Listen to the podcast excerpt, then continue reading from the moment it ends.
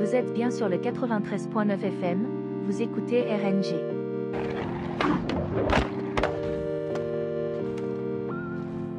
First, the basics of particle blast deflection. Dude, I could beat gaming.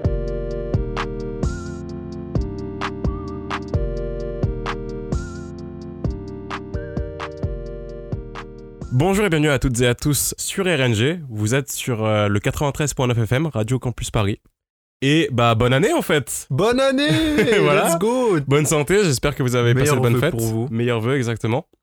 On a un épisode euh, là pour la rentrée qui est assez euh, spécial au sens où il nous tient vraiment à cœur. Il est vraiment spécial. Ouais, il Je est que vraiment je le dis tout le temps, mais celui-là, il est vraiment spécial. Euh, surtout que voilà, c'est un sujet qui est pas lié, on va dire, de façon intrinsèque aux jeux vidéo, donc au Mhm. médium, euh, au fait de qu'est-ce qu'un bon jeu, c'est quoi tel ou tel genre, etc., ou telle saga. Là, c'est vraiment sur, euh, bah, en fait, le jeu vidéo dans son format. Donc, comment est-ce qu'on le consomme, on va dire ça comme ça.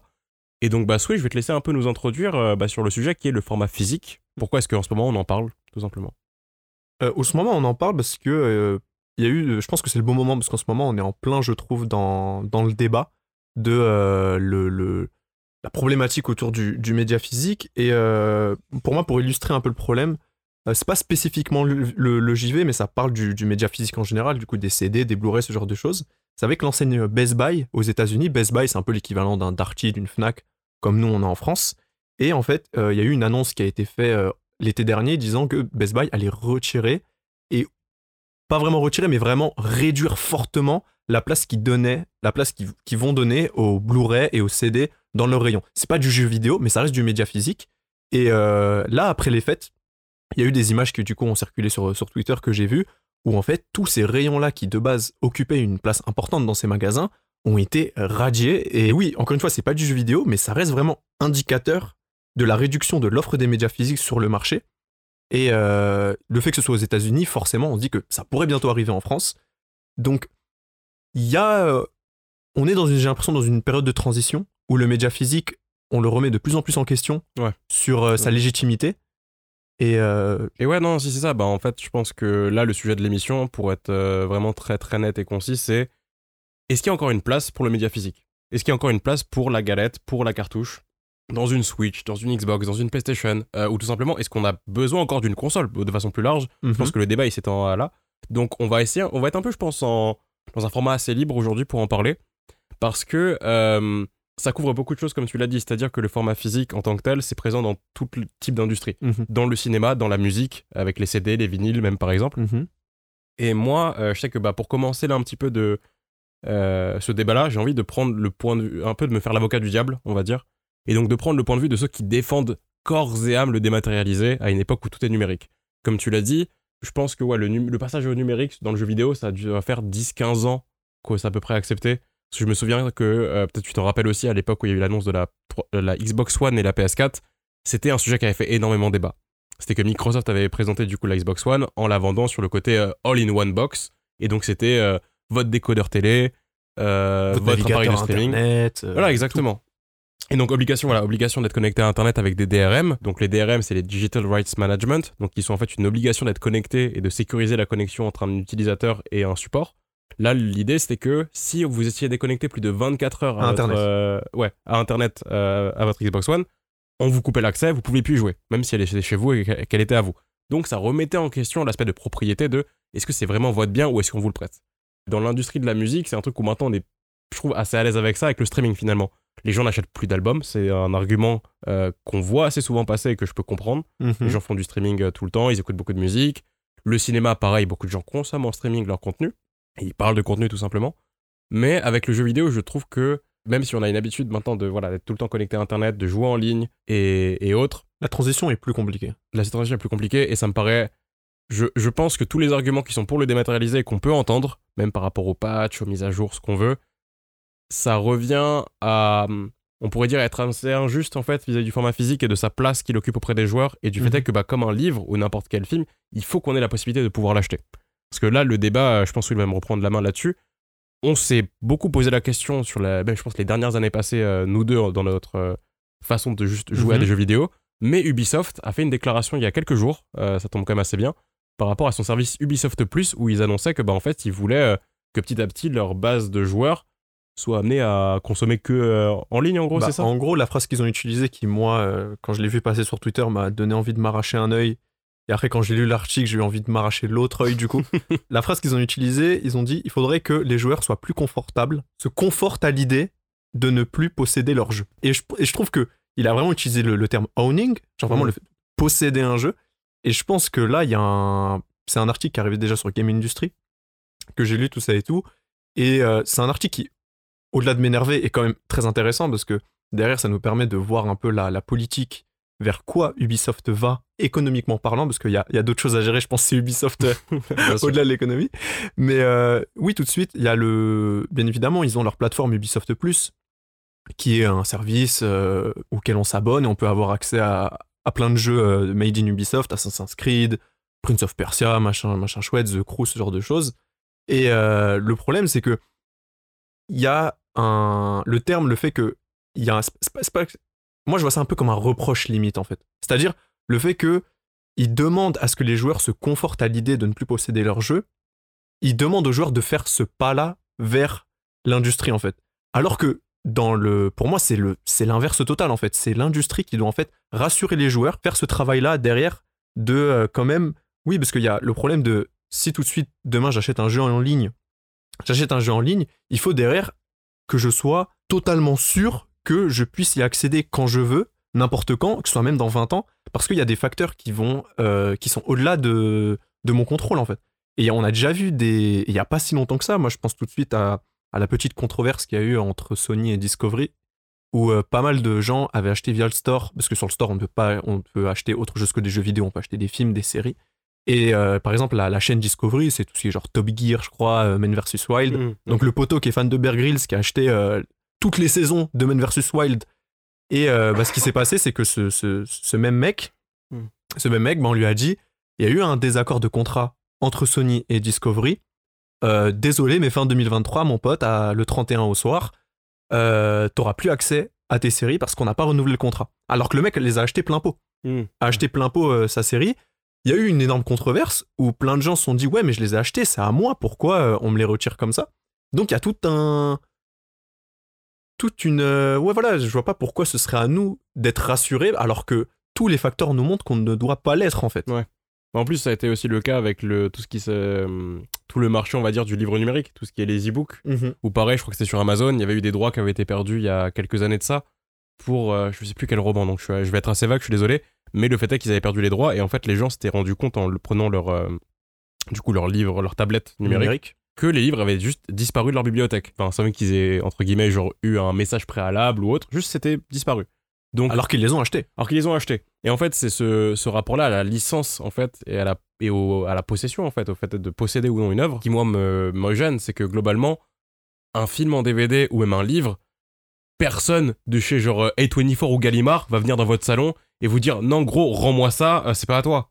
C'est, euh, si vous possédez le format physique, il est à vous, et euh, vous avez peut-être déjà vu, si vous êtes né dans les années 2000 ou même un peu euh, 90, euh, la fameuse pub en mode vous n'allez pas pirater un film ou nanana, et donc il y, a y une façon, il y a un, on va dire, il y a un usage qui est encadré euh, dans le droit par rapport à vos, euh, à tout ce qui est, on va dire, culturel. Mhm. Mais euh, ça n'empêche que à la fin, une galette physique, elle est là, elle est à vous, et on peut pas vraiment vous la retirer des mains propres. Donc, pour moi, c'est deux façons de consommer ou en tout cas de profiter du, du jeu vidéo qui devraient cohabiter. C'est que le dématérialisé et le format physique doivent cohabiter. C'est pas en défendant l'un ou l'autre euh, et en disant que l'autre n'a pas sa place qu'on va avancer. Mhm. Et comme tu dis, ça devrait être aux éditeurs et notamment aux, aux entreprises de rassurer les joueurs et de leur dire euh, oui, mais on, peut- on va faire tout ce qui est en notre pouvoir pour qu'à la fin, oui, ça vous appartienne. De toute façon, on le voit déjà avec le, les plateformes, par exemple, sur le PC.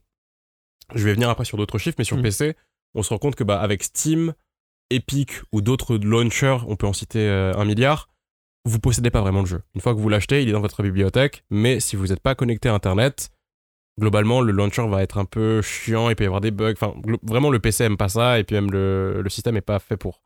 C'est pour ça qu'il y a eu GOG qui a été lancé, et GOG, c'est une plateforme qui vous permet de façon numérique de posséder vos jeux. Et si jamais le launcher était hors ligne, il n'y a pas vraiment de souci. Vous pouvez y jouer, il y a Mhm. genre The Witcher 3 euh, et euh, Cyberpunk. Ouais. Je sais que les jeux CD Projekt sont dessus. Vous pouvez y jouer dans, en totale quiétude. Et donc, on voit qu'il y a cette requête de plus en plus quand même présente chez les joueurs qui se disent ouais, on a envie de jouer à un jeu sans être tout le temps connecté à Internet. Il y a plein de raisons pour lesquelles on peut ne pas forcément être connecté. Et euh, on l'avait peut-être mentionné dans l'épisode de bilan de fin d'année euh, il y a donc un mois. Mais le fait est que moi, je trouve chez Xbox qu'il n'y ait aucun effort fait pour que leurs premières IP telles que Halo, Forza, Hi-Fi Rush dernièrement aient un support physique. C'est-à-dire qu'on peut pas les trouver en magasin, on est obligé de les acheter en ligne. Et si jamais les serveurs sautaient ou vous étiez pas connecté ou je ne sais pas quoi, bah vous l'auriez entre guillemets dans le cul. Je trouve ça assez problématique. Et, euh, et j'ai envie de rebondir moi sur un article du coup de, de Numérama, donc un article de Maxime Claudel qui a fait une hot take euh, là il y a quelques jours aussi, le 17 janvier précisément, donc dans Numérama pour réagir avec ce qui a été dit avec Ubisoft Plus, Mhm. pour dire qu'en gros bah, ils avaient raison. Spoiler, non. voilà, non. Et, et je trouve que les arguments avancés euh, ne tiennent pas. C'est-à-dire qu'on peut pas dire par exemple que le jeu vidéo a une obsolescence accrue comparée au cinéma ou au, au livre. Parce qu'il prend l'exemple de la littérature où il dit qu'un bon livre ne vieillit pas. Je pense pas. Je pense que la langue change, qu'il y a des livres qu'on peut plus lire avec dans le même vieux français, et donc entre guillemets ils subissent des patchs. Ouais, ouais, ouais, C'est un autre débat. Mais tout ça pour dire que c'est un for- une forme d'art comme les autres qu'il faut respecter et qu'il faut préserver. Et le fait d'avoir une, un- une trace physique, c'est aussi la, la préserver de l'impact et du contexte dans lequel elle s'imbrique, qui serait bah, en ligne en fait, où elle peut Bon, subir c'est la protéger d'une certaine manière. Exactement. Cyberpunk 2077, pour prendre un peu ce cas de figure là. Toi, Switch, tu peux nous en parler parce que tu l'avais fait Day One, je me rappelle. Oui, je l'ai acheté Day One euh, sur PlayStation 4. J'ai fait l'erreur de l'acheter Day One sur PlayStation 4 parce que j'étais dans, dans le train de la hype euh, Cyberpunk. Et aujourd'hui, je pense que le cas de Cyberpunk est intéressant parce que Cyberpunk est un jeu qui a 2-3 ans a changé totalement.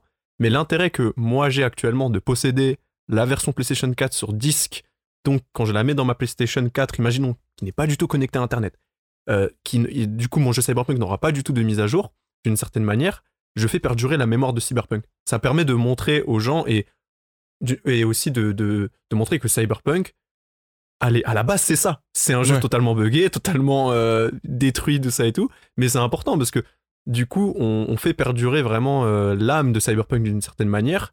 Et euh, c'est limite une chance là actuellement que j'ai de, de me dire je peux jouer à la version 1.01 de Cyberpunk sur ma PlayStation 4. Oui, c'est ça, c'est aussi un peu une sorte- entre guillemets, je- le mot est un peu fort, mais je veux dire de devoir de mémoire au sens où à la fin, s'il y a des patchs et des versions qui s'accumulent, on oublie entre guillemets l'état initial du jeu et il y a certaines versions de titres, là comme ça, je vais essayer de réfléchir, mais où peut-être que la version originale est meilleure que la version 1.5, 1.6, Mhm.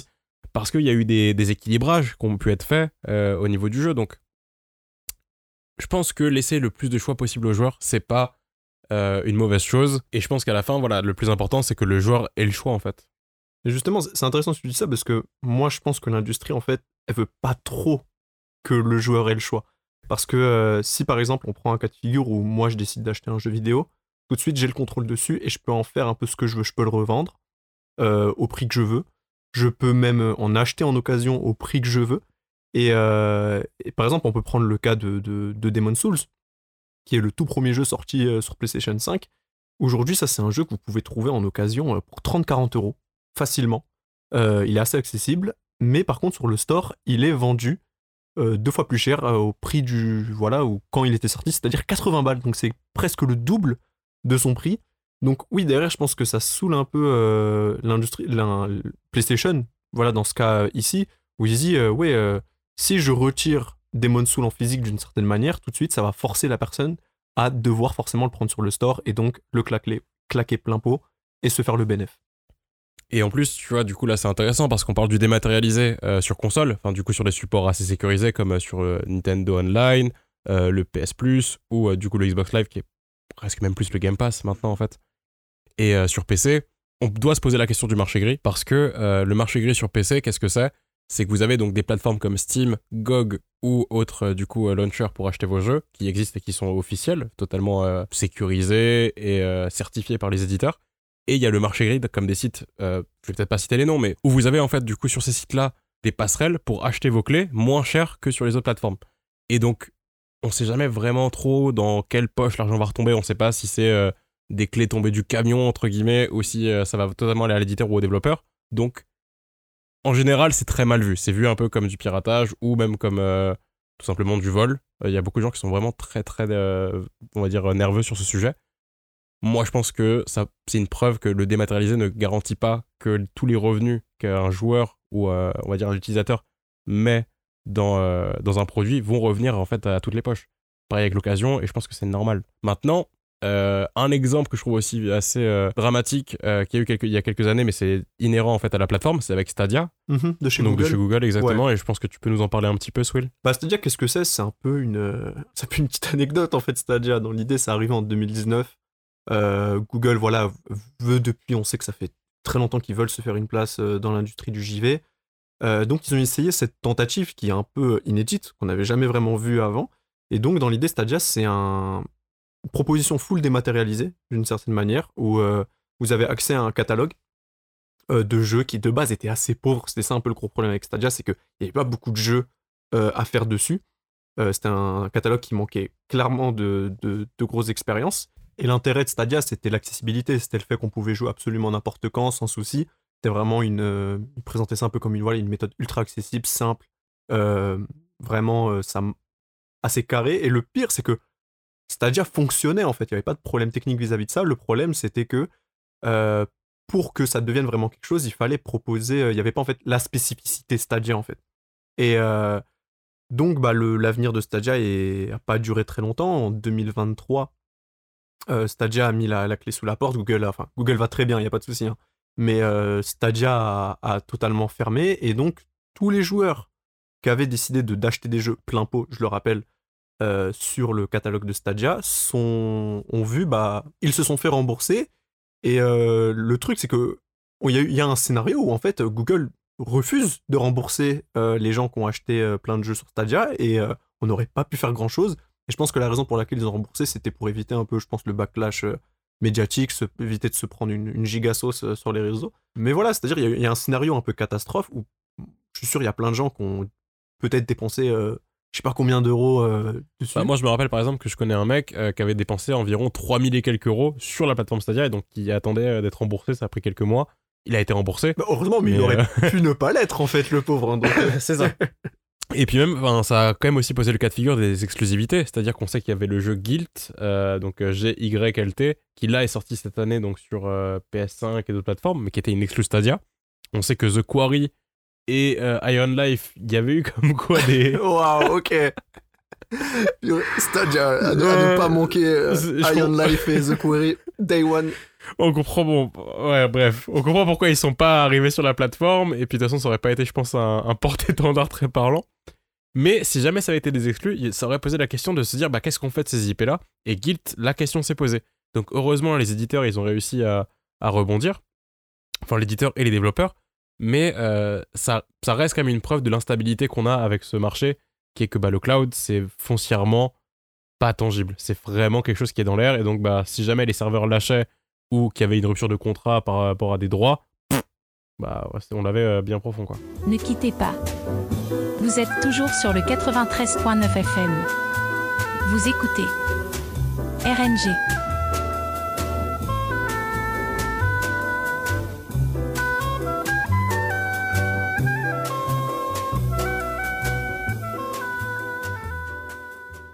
Puis, moi, je trouve que même si le cloud gaming, ça peut être prometteur, ça reste une technologie qui, je pense, est pas encore euh, 100% fiable.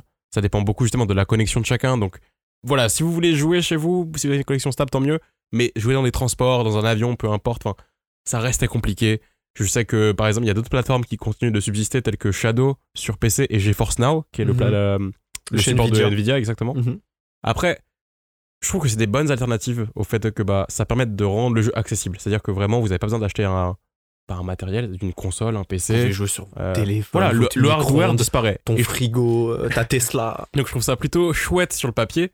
Le problème, c'est que voilà, on en revient, à, ça ne vous appartient pas, vous avez, vous possédez pas ce que vous jouez, euh, ce à quoi vous jouez, et vous pouvez être à l'aise avec ça. Mais à la fin de la journée, moi, je trouve ça un peu étrange qu'on me prête une caisse, qu'on me dise va, tu peux faire quelques tours avec, et euh, Surtout que la caisse, tu la payes pas impôt.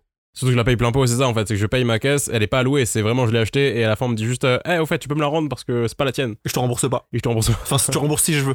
ouais, c'est ça. Donc euh, je trouve qu'il y a trop de. on vulgarise énormément, On vulgarise. C'est énormément, mais c'est un sujet complexe est- que ça. Mais, Mais, euh, mais bon, en tous les cas, c'est des modes de consommation. On verra bien ce qui va subsister dans le temps. Euh, moi, un élément que je trouve toujours assez intéressant, c'est qu'il y a une plateforme qui s'appelle Does It Play? C'est un site, je crois que c'est des est-ce que ça joue? Euh, voilà, est-ce que ça joue exactement C'est ça? Et en gros, l'idée, c'est qu'il recense le nombre de titres qui se jouent sur Switch, PS5 et un peu Xbox, mais très peu. Je crois qu'il y a 17 titres qu'ils ont testés sur Xbox. Mhm. Et en fait, il voit est-ce que les jeux se jouent hors ligne? Et donc, dans leur bibliothèque, euh, ils ont testé 1854 titres. Il y en a, je crois, à peu près 800-900 sur PS4, euh, 200 ou 300, 270 sur euh, PS5, et donc, ouais, 17 sur Xbox. Et donc, les chiffres qu'ils ont sortis, c'est que des jeux qui se jouent sans connexion en ligne, euh, et qui sont jouables tels quels, il y en a 92% sur ces euh, donc 1854 entrées. Il y en a 5% qui ont besoin d'un patch ou d'une mise à jour, c'est-à-dire que le jeu a besoin malgré tout quand même d'un truc en plus. Et il y a 3% qui se jouent obligatoirement en ligne. Donc c'est des jeux. Ça, il faut ça une peut être, connexion euh, internet ou voilà. quand vous mettez le jeu dans la boîte, en fait, il faut que la console soit connectée à internet pour ça faire peut une être mise à par jour. exemple des, des MMO, ça peut être même le Mm. dernier titre en tête de chez Ubisoft, justement euh, The Crew Motorfest, qui bah, se joue en ligne. On peut pas y jouer hors ligne, il y a Mm. aucun mode euh, comme ça. Et donc pareil, ils ont essayé de voir ceux qui avaient des téléchargements requis. Là, il y a quand même 75% des jeux qu'on n'a pas besoin et 15% où ah quand même les patchs peuvent aider et euh, 11% où s'il y a besoin d'un téléchargement, c'est-à-dire qu'une fois que le jeu euh, il sort de la boîte, il y a besoin d'une mise à jour. Une fois que la mise à jour est faite, peut-être que vous pouvez jouer en li- hors ligne. Il n'y a pas de Mhm. souci, il se lancera et tout, il n'y aura pas de problème. Mais il y en a quand même besoin. Et donc le fait est qu'il y ait 17%, euh, enfin pardon, 17 jeux qui aient été seulement testés sur Xbox, euh, du coup Series X, c'est parce qu'ils l'avaient stipulé dans un de leurs tweets. La Xbox Series X de base, c'est une console où quand elle sort de la boîte et que vous l'installez chez vous, vous devez être connecté à Internet. Il n'y a aucun monde où si dans 10 ans, vous chopez une Series X euh, d'usine, vous la branchez chez vous, vous allez pouvoir genre y jouer sans euh, être connecté au serveur. La première installation se fait comme ça. Donc pour eux, c'est caduque. C'est-à-dire que ça ne sert à rien de tester si les jeux sont hors ligne parce que Si la console elle-même n'est pas. la console a déjà une date de péremption en fait. Voilà, donc c'est pour ça qu'ils présentent ce genre de chiffres et je trouve ça intéressant de se montrer que bah, finalement, il y a un argument qui est beaucoup avancé, l'idée de se dire euh, non mais tous les jeux Day One ne sont plus jouables, faut tout le temps une mise à jour ou un patch. Bah c'est pas vrai. Et 2023, c'est comme une année où on a eu des beaux titres très jouables dès le lancement. Sous on en a parlé avec Resident Evil 4, très jouable dès sa sortie. Zelda, après Nintendo, c'est encore un peu une exception, il faut quand même Ils- vachement ils font attention. attention vraiment à Ouais. leur, euh, à leur font attention à leur bébé. Mais voilà, faut pas croire que euh, ah maintenant faut être connecté à internet ou obligatoirement faire un patch pour jouer à un Ça, c'est jeu. faux. C'est c'est pas vrai. C'est totalement faux. Euh, Être totalement connecté, euh, c'est un mythe. Euh, puis essayez chez vous. Genre, franchement, c'est bête, mais si vous avez là une, une PS4, une connerie, et la prochaine fois, juste déconnectez-la d'Internet, mettez un jeu à l'intérieur pour voir si ça fonctionne, et croyez-moi, vous serez surpris. Et, et moi, ça me permet de rebondir, c'est bien parce que tu as parlé de la Xbox, de parler en fait de comment les consoles, bah, les constructeurs, en fait, ça les fait chier. ah oui, c'est vrai. ça les fait chier de vendre des consoles. Pourquoi euh, ça, les, ça les saoule? Parce que tout simplement, les, les, les constructeurs, là je parle de Sony, euh, Xbox et Nintendo, ils ne font pas leurs bénéfices sur le hardware. Le hardware, bah, c'est la console, ça va être la PlayStation, la Xbox, la Nintendo Switch. Ils ne font pas leurs bénéfices dessus, ils font leurs bénéfices sur le software. Ça va être les jeux vidéo vendus, les services, ce genre de choses, le, le- les microtransactions euh, sur leur, via les stores. Et euh, c'est pour ça qu'elles sont vendues à un prix aussi cassé. Bon, ça c'est vis-à-vis de tout le monde. Tu vois, 500 euros c'est beaucoup, c'est pas beaucoup, mais en tout cas vis-à-vis de ce qu'ont les consoles dans le ventre en termes de spécificité technique et de comment elles sont, euh, elles tiennent bien la route. Elles peuvent, voilà, une génération de consoles, c'est, ça peut faire 8, 8 ans facile, normal. Ouais, c'est ça. Euh, dans l'idée, ça reste des consoles qui sont pas chères. Et c'est pour ça qu'ils les cassent, qu'ils cassent autant leur prix, parce que dans l'idée, le problème des consoles, c'est que eux, c'est la passerelle entre le consommateur et le software. C'est-à-dire que le consommateur a besoin d'acheter une console pour pouvoir accéder euh, au software. Puis on voit bien que si on parle de console maintenant et donc de génération, on est la neuvième génération, bah juste euh, bah, elles disparaissent tout simplement. Il n'y a plus vraiment de différence fondamentale dans, dans, le, dans le hardware entre une Xbox One et une Series X ou entre une PS4 et une PS5. Ça utilise les mêmes processeurs, les mêmes processeurs graphiques, beaucoup plus puissants évidemment, mais tout est compatible. Donc en fait, on sent qu'il y a cette volonté qui a été affirmée déjà dans des conférences de se rapprocher un peu d'une forme de transition euh, qu'on voit sur smartphone ou sur PC. C'est-à-dire que vous allez upgrade votre équipement, vous allez passer à une console un peu plus puissante, donc il va avoir une version un peu plus jolie de tel ou tel jeu, mais le jeu peut se jouer Rien de où. drastique. Il n'y a, rien- il y a rien qui fait que la version va être différente. On n'est pas sur un changement genre de PS2 à PS3 ou de Xbox Ce à- genre de gap-là est Voilà. mort. euh. où vous aviez parfois deux versions d'un jeu Mm. qui étaient fait par des pas du tout les mêmes développeurs ou autre. Mm. Donc on va, on va avoir une uniformité qui se met en place, qui est une bonne chose parce que bah, Qui- Ça a des qualités, oui. ça a des qualités. Le fait est de se dire que bah en effet mon The Witcher 3 ou mon Doom sur Switch c'est fondamentalement la même chose que mon Et Doom pour les sur, développeurs, euh, surtout de PS4. se dire que maintenant, s'ils développent, y a l'idée, comme les consoles ne sont pas si différentes que ça, il n'y a pas à tant euh, faire de sacrifices et on peut aller un peu dans le même, euh, dans voilà. le même moule. C'est ça, ça peut faciliter, je pense, la quantité de travail. Donc, radicalement, c'est pas une mauvaise chose. Le problème, c'est que voilà, ça va venir du coup aux dépens euh, du support physique. Et donc en fait, ça me fait penser au leak qu'il y a eu euh, vis-à-vis du, du, du procès entre guillemets, mais en fait, c'est avec le rachat d'Activision Blizzard euh, Mhm. et King. Bah, Xbox a donné énormément de documents à, des, à différentes euh, cours juridiques et on a vu à un moment donné toute leur tout leur planning, en fait, toute leur euh, stratégie Jusqu'à marketing 2030, et, facile. et économique, ouais, jusqu'à 2030. Vu le futur. On a vu le futur et ce futur-là, il est pas, Il est pas dingue. il est pas rassurant. ah les gars, je sais pas ce que vous cuisinez là, mais c'est pas. non, ouf. ouais, bah, voilà, Swill l'a vu par exemple, et ce qui l'a beaucoup interpellé, lui, je sais que c'est la. Bah, c'est la prochaine Xbox et enfin la prochaine Xbox. C'est pas la, la Xbox. euh, Enfin, C'est pas la suite de la série X. C'est pas la Suisse de la série X, mais dans l'idée, ce serait l'équivalent d'une euh, Xbox Series X Pro. Dans Ouais, l'idée, c'est euh, une console équivalente à l'Xbox Series X, mais en plus plus, en fait, une version premium un peu plus puissante. Et l'intérêt de cette console, euh, c'est qu'en fait, elle serait un peu comme la série S, qui est la version euh, minuscule. Ouais, de déjà la- totalement des maths en plus. qui est totalement des maths, c'est-à-dire que l'intérêt de cette console, c'est Mm. que il n'y a pas de lecteur de disque à l'intérieur. Et ce, et si un jour, je pense qu'elle va arriver un de ces quatre, ce serait la première console qui arrive et où il n'y a pas d'option de, parce qu'on a déjà eu la PS5 digitale, la série S, mais ça reste une option, c'est-à-dire que on peut avoir un équivalent à côté, Ouais. à côté qui propose un lecteur de disque. Et là, littéralement, ce serait oui, là, une nouvelle console, euh, vraiment nouvelle, avec juste bah, pas de lecteur de disque qui serait full dématérialisé. Et ce serait un peu une première dans toute l'histoire du jeu vidéo. Mm. euh, d'un gros constructeur, parce qu'on compte pas Stadia, faut pas déconner, les mecs, c'est- bon, faut arrêter. Ou il y a. Ou ouais, non, non, c'est bon, on va en parler. Euh, non, non, mais donc ouais, ce serait un peu une première, et ça montre que bah, les mecs, ils en ont marre de vendre des disques, en fait, ça les saoule. C'est, j'ai pas envie d'être fataliste et que on se dirige petit à petit vers un, vers du full des maths, mais J'ai l'impression qu'on va aller vers forcément, oui, de toute façon, des plateformes totalement connectées. Et moi, je trouve ça regrettable. Mais je pense que en tant que joueur, on aurait notre mot à dire à juste protester contre ça. Par exemple, quand on voit que le. Enfin, là, je vais prendre un exemple d'un jeu, mais quand on voit que le dernier Modern Warfare, donc Modern Warfare 3, qui est juste un DLC. Enfin, c'est de la grosse merde. c'est de la merde, mais bon, vas-y. C'était un, donc, ça a été commencé, on va dire, comme un DLC d'MW2. Finalement, le développement a été un peu plus riche que ça.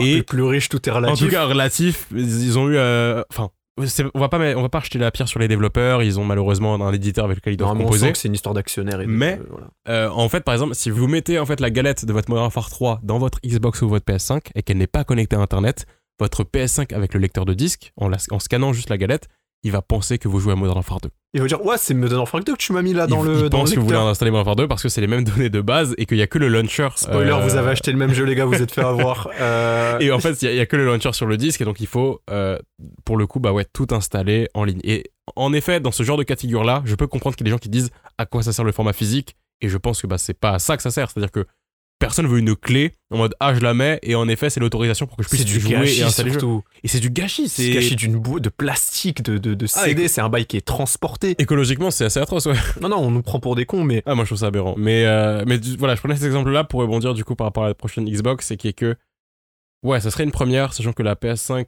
euh, Pro, non, la, le nouveau modèle de PS5 Slim, pardon, euh, lui devrait venir du coup avec une version avec un disque amovible.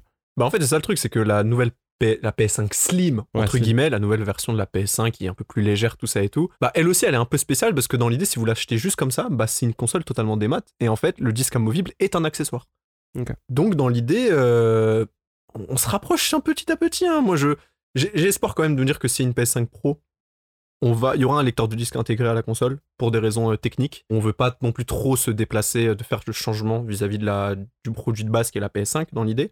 Moi, j'ai totalement fou en Nintendo dans cette histoire. Ah oui, je non, pense Nintendo. que c'est euh, des, des OG. Euh, les poteaux, ils se font encore des, des cartouches. Et je pense que les, les, les queumés, on va. Moi, j'ai foi en eux vis-à-vis de ce débat-là. J'ai pas de soucis vis-à-vis de. Des, des rouges. je suis pas toujours dans le camp Nintendo parce que je trouve que parfois leur politique tarifaire elle est un petit peu vache euh, sur Mhm. certains de- des ventes de leurs jeux. Mais euh, force est de constater que c'est les seuls qui défendent le format physique de A à Z. C'est-à-dire que tous leurs jeux sortis dernièrement, on peut prendre les Advance Wars 1 et 2, euh, Zelda Tears of the Kingdom, Metroid Prime, les versions jouables sur la cartouche, c'est les 1.0 et elles, elles tournent, mais. Enfin, vraiment, c'est. C'est-à-dire c'est que vous achetez le jeu, le jeu il est dedans, il est fonctionnel, ça marche. Ta Switch connectée ou pas à Internet, ça fonctionne. Et les poteaux, ils, oui, ils, chient pas dans la colle en fait. Exactement. Et après, c'est aussi, je pense, lié au fait que le marché japonais est très. euh, Enfin, on, on le voit avec beaucoup de, j'allais dire, d'influenceurs ou même parfois de, de chroniqueurs, en fait, euh, du- dans le jeu vidéo qui vont au Japon faire des achats. Il y a énormément de place euh, encore accordée au format physique. Parce qu'ils sont très liés à cette culture. Ils sont très liés à cette culture-là d'avoir de, d'avoir une Mm. boîte, d'avoir un packaging, et, euh, et je trouve ça très, très bien. Moi, c'est ce que j'aime aussi. C'est-à-dire que si vous faites un Noël, personne ne veut recevoir une carte cadeau ou un bon, euh, un bon Darty ou Fnac ou une Ouais, carte Steam. où t'es là, tu veux offrir Just Dance à ta nièce et t'ouvres la boîte et on te dit, eh, en fait, c'est juste un code. Ça veut dire la boîte ne sert à rien. C'est ça. Et, euh, euh, et on le voit quand même, euh, pour le coup chez Nintendo, mais c'est les éditeurs, c'est pas les jeux Mm. first party Nintendo, où il y a des jeux où il y a écrit genre téléchargement requis voilà. et le jeu n'est pas dans la boîte. C'est vraiment juste la boîte sert à avoir un code de téléchargement. C'est du gâchis de plastique, du gâchis. encore une fois. Et donc, euh, si on devait un peu s'amener vers une conclusion par rapport au format physique, et donc vis-à-vis de ce qu'a ce qu'a dit du coup euh, des responsables de chez Ubisoft par rapport à Ubisoft Plus, je comprends totalement la démarche d'un abonnement. Je comprends pourquoi le Game Pass, ça parle. Je Parce comprends pourquoi le PS Plus, ça ça fait sens. Ça fait sens économiquement. Pour ce qui est du joueur et de leurs intérêts, je pense qu'il faut pas aller vers euh, quelque chose d'hégémonique là-dessus. Mhm. Et aussi, euh, on n'en a pas tant parlé que ça, mais il y a, enfin, on en a parlé avec Cyberpunk, mais il y a aussi la fait de la préservation des médias et que c'est important en fait d'avoir juste un jeu jouable day one avec tout le contenu dessus. Au-delà du débat de ah est-ce que vous préférez jouer en dématérialisé ou en physique, la question c'est il faut que le format physique soit chouchouté pour qu'il n'y ait pas à se poser la question de ah mais il sert à rien. Il doit continuer à servir à quelque chose, il doit continuer à être légitime et il doit continuer en fait à ne pas avoir besoin d'une connexion obligatoire à internet parce que c'est quand même un peu pédant de estimer que tout le monde a genre ouais une connexion à 9 mo- 900 MO par seconde. Moi, je, je vais pas faire le, le moment émotion, euh, mais je voulais citer Guillermo del Toro, qui euh, était content vis-à-vis de, de la sortie euh, 4K. Il a répondu un peu à Nolan vis-à-vis sais, d'Oppenheimer et le Ouais, fait que il, il parlait du Blu-ray 4K d'Oppenheimer et il disait le support physique s'assimile à un niveau de responsabilité comparable à Fahrenheit 451, où les gens mémorisaient des livres entiers et incarnaient ainsi le livre qu'ils aimaient. Si vous possédez une superbe version 4K, HD, Blu-ray, DVD, un jeu vidéo, etc., d'un film ou quoi que ce soit, vous êtes le gardien de ces films ou de ce jeu pour les générations à venir en fait. Donc, ouais, achetez, euh, allez chez Micromania, achetez vos, vos, vos, vos, vos galettes. Je crois que c'est vraiment le mot de la fin. Je trouve que c'est une très belle façon de finir cet épisode. Mais euh, ouais, non, c'est très très bien formulé. Tu veux ajouter quelque chose? Non, bah, surtout, bah, à la- de base, à la fin des épisodes, on fait des recos. Là, il n'y a pas de recommandations en fait. On est, c'est un épisode assez spécial où je, je vais pas vous dire. euh, j'espère que si vous avez compris une chose à la fin de cet épisode, c'est d'acheter vos jeux physiquement. Je pense que c'est Mm. le, le meilleur moyen, mais je pense que ce serait triste que euh, on se rende compte vraiment du problème quand il sera juste trop, tard- trop tard en fait. Ouais, et euh, j'ai pas envie que d'ici euh, 10 ans là que il y aura une nouvelle génération de consoles et on se dit merde putain elle était bien l'époque où euh, je mettais un disque et puis juste ça fonctionnait en fait. C'est ça. Du coup, on fait un peu du travail d'avertissement. Sachant que voilà, je me rappelle d'une statistique de tête où il y a 10 ans, quand il y a eu donc la Xbox One qui a débarqué avec ses DRM en disant Ah, faut être connecté à H24, ils, euh, il y avait eu un sondage euh, sur jeuxvideo.com à l'époque, donc qui était quand même encore un peu dans le fleuron d'être le seul gros site de jeux vidéo français, euh, enfin, le plus gros site de jeux vidéo français. Et euh, le sondage, c'était que bah, il y avait quand même que 30% des joueurs qui, se, qui disaient être prêts à passer euh, full des maths, à renoncer au format physique. limite un tiers quand même. hein. Et euh, c'était un tiers, tu vois, mais il y avait aussi beaucoup de joueurs PC, et Mhm. il y avait comme cette transition. Je crois qu'ils avaient reposé la question il y a quelques années, et le chiffre c'était totalement inversé. C'est que maintenant, beaucoup plus de joueurs, c'est du 50-50, voire du 60-40, sont prêts à, à ne pas acheter leur jeu en physique. Et je trouve ça assez triste quand on voit la place que ça prend, même dans les ventes encore. C'est que les gens sont quand même attachés à ça. On l'a vu avec Alan Wake 2, où il y a des pistes comme quoi ils se seraient pas assez vendus à cause du manque d'une version physique. Pareil chez Sony, ils ont fait leur, leur euh, CA, chiffre d'affaires. Par exemple, on se rend compte que chez Sony, euh, le format physique représente 4% du CA de, donc, enfin, de leur chiffre d'affaires. Mais quand on compare donc, avec le, le démat, donc pas avec les abonnements, le hardware et tutti, euh, tutti frutti là, bah en fait c'est genre plus du 37, 38% et du 60 et. Donc en fait, c'est quand même un quart, voire un tiers euh, donc des ventes de jeux individuels et de la thune que ça génère, qui est encore prise par des jeux en boîte. Et ça se voit avec des jeux événements tels que God of War, euh, qu'ils Ah, ont fait. Quand il y a un Spider-Man 2. rendez-vous, les gens vont acheter leur jeu ça, même, physique. même pour Zelda, il y avait des queues. On Mhm. se- je crois que Micromania, c'était une exception, avait fait une soirée exceptionnelle où à 23h au minuit, la veille, Mhm. ils faisaient une, euh, une ouverture pour que les gens aillent récupérer leur jeu. Donc on a besoin aussi de cet aspect événementiel, de cet aspect présentiel, parce que c'est une passion qu'on partage. Ah, j'étais assis, t'inquiète pas qu'il y aura la queue devant le Auchan. Exactement. euh, Si euh, tout le monde est là après à faire son petit stream dans son coin, à se dire Oh, t'as vu, je t'envoie un petit snap parce que j'ai tel jeu qui se télécharge.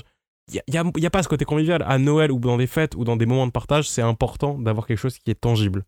Et voilà. Non, peut-être qu'on se dirige peut-être sur un. Est-ce que le les jeux vidéo physiques vont devenir un peu comme des vinyles ou euh, plus des pièces de collection C'est. Euh, Pièce de collection, oui. C'est sans doute ça.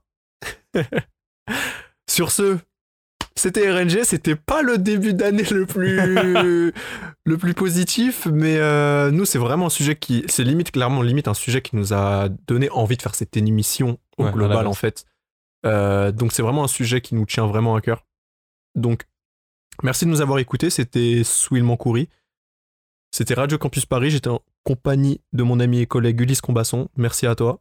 Merci à toi, Swen. Et c'était RNG. On se retrouve euh, le mois prochain pour un autre super épisode. Cette fois-ci un peu plus, un peu plus gai, un peu plus Un peu joyeux. plus Ouais, ça va être très sympa. Ça va aller très vite. Vous inquiétez pas. Allez, ciao. Vous êtes Salut. bien sur le 93.9 FM, vous écoutez RNG.